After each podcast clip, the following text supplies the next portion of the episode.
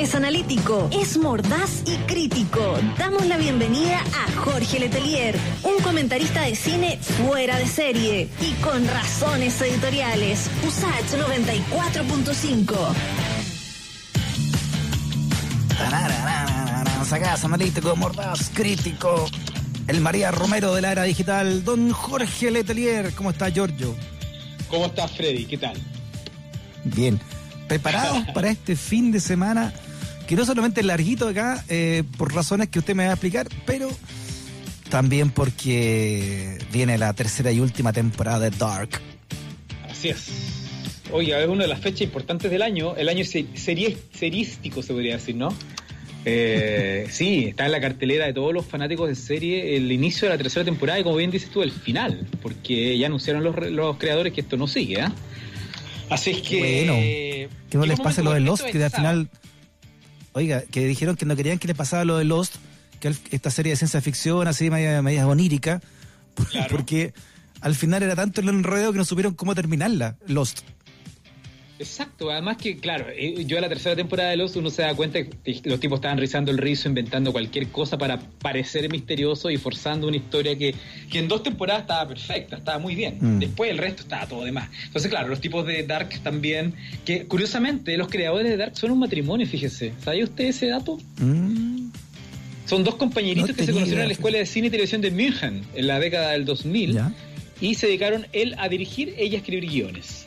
Mish Fíjate, mira tú, ¿ah? Baran Bo Odar, que es el director, y Janche Fise, que es la guionista. Así que es muy interesante efectivamente lo que está ocurriendo con, con, esta serie que es acá definitivamente y tiene a medio mundo en ascuas, oiga, por lo que va a pasar en esta tercera temporada. Bueno, se sabe cuáles van a ser las líneas, eso está claro. No voy a entrar en spoiler porque no, hay spoiler aquí. por favor, no cuente. Porque acá, o si cuento un spoiler, puede ser 33 años para adelante o 33 años para atrás. Exacto. Pero quiero, quiero hacer una pregunta facilita. A ver.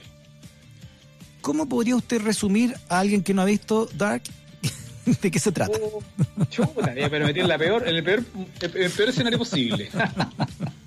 Completa, que no, nada, ¿no? sabe nada.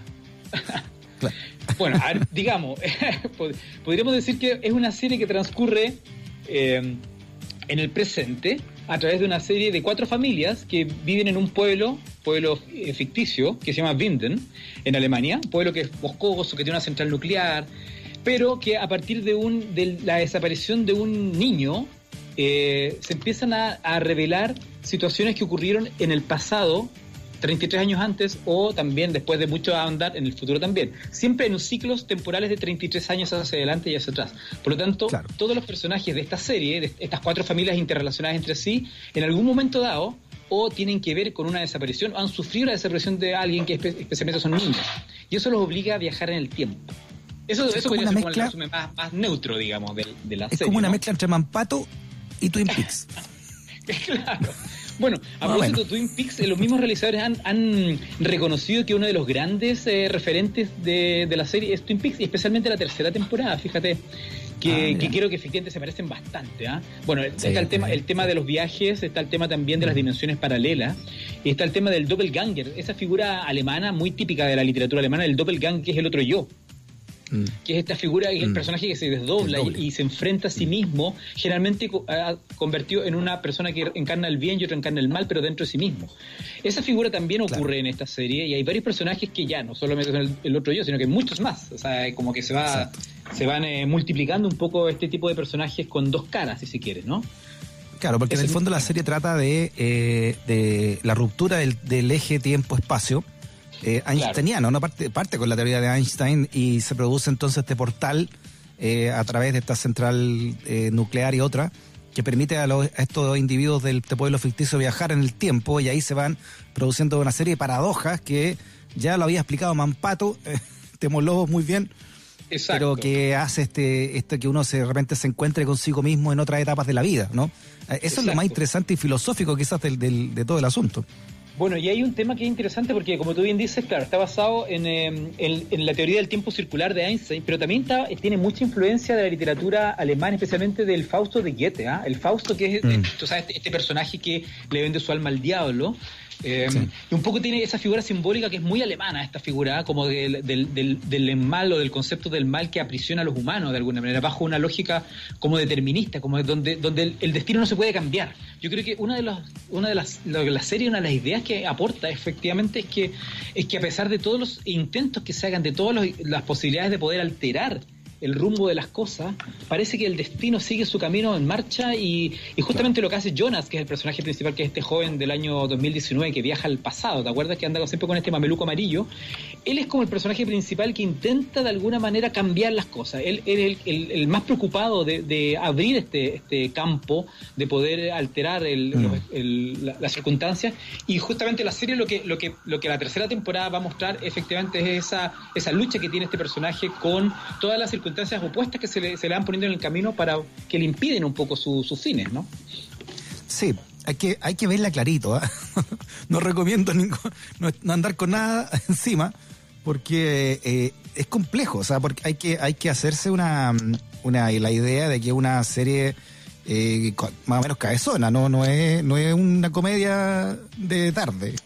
No, para nada, para nada, para nada. De hecho, una de las gracias que tiene, que lo comentamos también el día martes con, con Lucía López, que apuntaba bien que el tema, el tema de la lentitud, el tema de la lentitud, de que, que, que de cierta manera la serie ha recuperado la dignidad de, de la narración, entre comillas, lenta, digamos, porque esto, esto de lento es, uno ve películas de Tarkovsky, eso sí que es lento, pero, pero recuperar un poco la, la, el placer de ver algo con, con detalle, con, con, minuciosidad, ¿no es cierto? Con la posibilidad de poder atar todos los cabos posibles y que no sea una ensalada de plano y una ensalada de edición donde tú solamente te des cuenta del ritmo y que la cosa avance y que en el fondo se trata de no aburrir. Esta serie quizás en algún momento te puede aburrir incluso o te puede generar un ritmo más parsimonioso, pero todo pensado en que cada detalle, cada, cada plano, ¿no es cierto? Cada ambientación te está contando algo que tú tienes que armar en este gigantesco puzzle que es Dark. Lo que pasa es que esa es la diferencia de, una, de lo, que hace una buena canción de rock, pues, don Jorge, ¿no? La diferencia entre la energía y la intensidad. No, porque, no porque sea lenta eh, va, va, a perder en intensidad, por ejemplo, la intensidad narrativa de los personajes y también lo que, lo que encierra, ¿no? El rollo que te va metiendo eh, en, cada uno de los personajes también. Y al final el giro del guion que, que se ve al final de la segunda temporada también, que es muy interesante y que abre entonces el, el portal de esta temporada que comienza este sábado. Exacto, y lo abre hacia el, justamente porque todo el mundo quedó pensando, bueno, ¿qué pasa en ese futuro que se ve, que se vio al final? ¿Y cómo se va a desarrollar? ¿Se va a poder evitar? ¿Se va, se va a mantener? Es lo que, lo que se, alcanzó a apreciar. Y efectivamente, la, trama de la tercera gira en torno a esa gran duda. Eh, ¿qué, ¿qué, va a pasar con ese futuro del 2053, que es los, los 33 años que siguen, digamos, en esta secuencia? Eh, entonces, ya, y lo otro es el tema, el, el, otro tema gran importante, yo creo que eje de esta, de esta temporada, es el, los viajes en otras dimensiones, porque hemos, hemos visto que siempre se ha desarrollado en forma temporal, hacia atrás o hacia adelante, para poder intervenir los sucesos que ocurren, pero nunca ha sido un viaje eh, en términos de otra dimensión. Y esta serie lo aborda directamente, efectivamente. Ahí donde está la, principal paradoja que tú mencionabas respecto a cómo se puede intervenir no solamente el tiempo, sino que el espacio. Y ahí entran varios personajes que son muy importantes. Marta, por ejemplo, un personaje bien importante para Jonas también, y se va revelando la importancia que tiene a partir de esta paradoja justamente espacial. Claro, Marta y Jonas, que son los protagonistas, son eh, estudiantes de la secundaria, secundaria ¿no? Que, y por eso, de alguna manera, eh, bueno, yo creo que de manera muy torpe, ¿no? Se, se decía que este era como una especie de, una especie de Stranger Things de, adulto. Claro, no, no sé, de hecho tiene mucho que más que ver con Twin Peaks, la tercera temporada de Twin Peaks, que con nada, efectivamente. Mm. Y ahí esa, esa relación entre ellos dos se revela mucho más, con muchos matices, muy densa, y donde justamente el tema, el tema de los espacios, las dimensiones paralelas eh, adquiere mucha, mucha importancia. ¿ah? Eso bueno, tanto el impacto de esta serie alemana, eh, Jorge, que muchos críticos, como usted, por ejemplo, han, han dicho que esta es la mejor serie de la era streaming, ¿ah? lejos, Dark. Sí, es, es complicado ese tipo de afirmaciones. ¿ah? Yo creo que es tanta la cantidad de series que hay, pero sin duda eh, por, por, por, la exigencia narrativa que, que la, la, serie ofrece al, al, al, espectador y también por la, escritura misma es, es, una de las series más importantes. Pero además yo creo que, que, es un tema interesante saber por qué ha generado tanta, tanto entusiasmo, tanta adicción. Si pensaban que cuando comenzó el año, en diciembre de 2017, estaba todavía el, furor de Stranger Things, esta serie comenzó calladita, comenzó como una versión quizás parecida europea, la primera ficción alemana de Netflix, y de repente el boca a boca fue la que la empezó a hacer crecer, porque no fue el aparato de marketing de Netflix, sino que fue la gente la que empezó a decir, ojo con Dark, está pasando algo interesante en esta serie, y empezó a crecer, a crecer, a crecer, y se convirtió en este fenómeno eh, medio adictivo que tiene, ¿no? Pero ¿cuál crees tú? Porque yo considero que también responde un poco a esa angustia de los tiempos. Yo creo que es una serie mm. muy angustiosa, ¿no? Muy angustiante en términos de, de los personajes, lo que sufren los personajes y cómo se, la inevitabilidad del destino se hace, puede convertir en un gran problema. Yo creo que a lo mejor eso, eso conecta con estos tiempos tan, especialmente este año, más que nunca, eh, eh estos tiempos yo tan inciertos. yo le, encuentro razón, ¿ah? pero también yo le añado que a partir de Netflix, eh, puntualmente, eh, el, el, Internet o el streaming como plataforma rompió el típico eje hollywoodense de, la, de lo que se debía ser una serie, o, si usted quiere, de la hegemonía cultural a través del audiovisual que, no, que nos deparaba Hollywood, con todos los, Hollywood, los códigos de Hollywood ¿no? que nos acostumbramos. El jovencito, el, el, el, héroe, con cánones estadounidenses, etcétera, ¿no?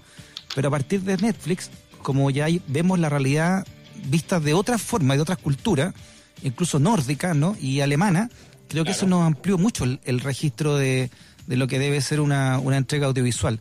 Y, Dark en eso es, es, completa, ¿no? Sobre todo cuando se compara finalmente con Stranger Things, que tiene códigos mucho más pueriles, mucho más hollywoodenses, mucho más fáciles. Exacto, exacto. Bueno, y lo otro también que yo creo que responde bien a una cierta imaginería que uno tiene de lo que es la cultura alemana, esa cosa severa, ¿no es cierto? Con una cosa un poquito trágica, donde el paisaje es muy importante. Fíjate que la serie también tiene esta, esta especie de filtro gris como gris ocre, ¿no es cierto?, sobre los paisajes, sobre el bosque, sobre la ciudad, las mismas casas, los interiores de las casas también son muy oscuras, muy grisáceo, todo, como que toda esa cosa muy alemana, como muy como, como estos personajes que están, están aplastados por un destino inevitable, ¿no? como todo muy severo. Es una serie que no, que no tiene mucho humor, es exacto, es muy severo, no tiene humor, es una, mm. serie de personajes que la pasan mal, entonces eso, eso, esa cosa muy alemana que es muy poco hollywoodense, Hollywood siempre tiene que poner luz en su, en su serie, en sus capítulos, en sus, en sus temporadas, donde el, cada, 30, cada 30 segundos un chiste, decían, dicen, ¿no? Claro, claro. Siempre tiene que no, tranquilizarse eh, todo al final. Sí, le decía yo que esto es como ya mucho más existencialista, si usted quiere, ¿no? De la existencia misma. Es un rollo existencial, muy heideggeriano, si quiere. Y tú sabes que aparte del, de la, del hecho de que, el, que la, el supuesto apocalipsis de, de la serie es el, está anunciado para el 27 de junio de, 2000, de 2053, que es un poco la fecha que ocuparon para el estreno, pero esta fecha no es al azar, ¿ah? fíjate que la fecha está inspirada en el 28 de junio, que según una profecía de Nostradamus sería el apocalipsis de la Tierra, o sea, el ah, domingo, este domingo, porque sería la conjunción de Saturno, Neptuno y Urano, según Nostradamus, ah, así que ese día nos vamos para la casita, así que tratemos de ver Dark el día antes y después, bueno, quedamos con las tareas del día. Muy bien, tercera temporada y última. ¿eh? Aplauso también, como decíamos, que, que no se engolosinen con, con las lucas también, porque hay plata puesta en todo esto que, que se haga una cuarta, sin quinta temporada estirando el chile como pasó con Lost. Oye, y a propósito de la gente que no ha visto nada, la pregunta que, que me hacía recién, fíjate que Netflix subió una página para poder entender todas las relaciones de todos los personajes. Se llama dark.netflix.io. I-O. Si uno entra ahí, tiene la relación en base a tres grandes ejes, el quién, el qué y el cuándo. Si uno pincha cada uno de los ah. menús, se encuentra con todas las relaciones de todos los personajes para que te quede más o menos clarito todo. Y si aún queda Se llama la página se llama Dark for Dummies. Dark, Dark Claro, exactamente, dark.netflix.io, algo, algo similar. Pero además, si te quedan dudas, hay un mini video que dura 16 minutos donde un narrador va contando todas las relaciones de los personajes. Está en YouTube, en la página de Netflix, se llama Dark, resumen de temporadas 1 y 2, pero por época. Así se llama el video. Bueno, si alguien le tiene ese, video es muy bueno, está muy claro todo. Así que el que quiere llegar a preparadito puede verlo. ¿Lo puede poner en su cuenta de Twitter, eh, don Giorgio, para que... Voy a, voy a, voy a pinchar el link ahí para que lo vean porque está muy bueno ese resumen. A 15 minutos y te deja todo perfecto respecto a lo que, lo que hay que esperar para este sábado. Muy bien, en un par de minutos, algunos datitos más para el fin de semana largo. Sí. El, Algo le pasó que no lo escuchamos. el Book Day es, una, mm, una especie de, digamos, una feria virtual eh, de venta de libros donde todos los, los las editoriales independientes de Chile, los que hacían la furia del libro, ¿te acuerdas que fue muy exitosa? Se juntaron y crearon el Book Day. ¿ah? Ya. está funcionando a partir de hoy jueves y hasta el domingo con descuentos de hasta un 40% en el catálogo de todas estas editoriales. Estamos hablando que son editoriales pequeñas, pero de las que mayor, mayormente están en el mercado, como Calligraphics, Recrea Libros, Amanuta, Lome Editores, Real Editores, por ejemplo.